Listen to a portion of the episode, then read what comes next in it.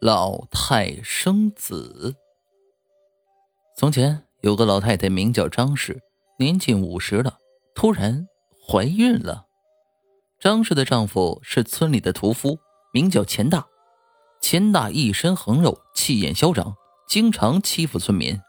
村民也想教训钱大一顿，奈何钱大腰里别着牛耳尖刀，生怕惹急了他。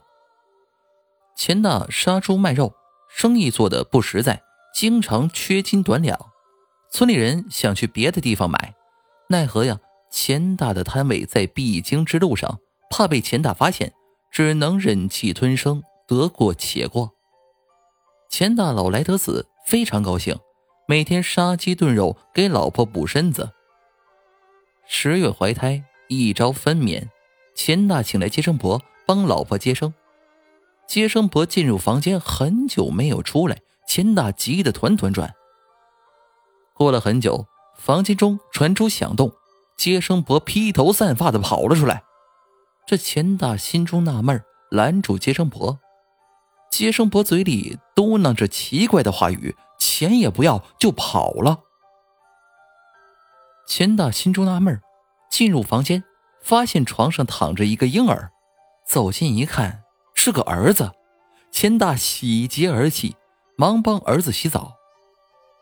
突然，婴儿说话了，咿咿呀呀的直说着一个字。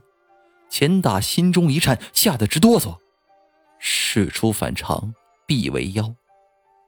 您猜钱大的儿子说的啥？那便是一个死字。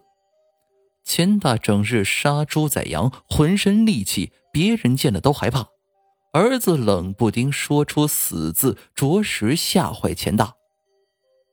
后来这个事儿在村里传开了，村民都说钱大做尽坏事，老天看不过，派这个儿子来教训他。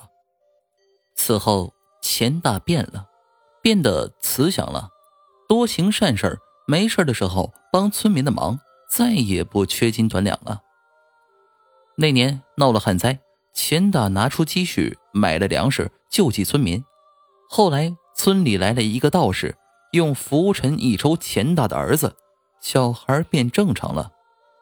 这老道临走前告诫钱大，做人要实在，不然儿子不会放过他。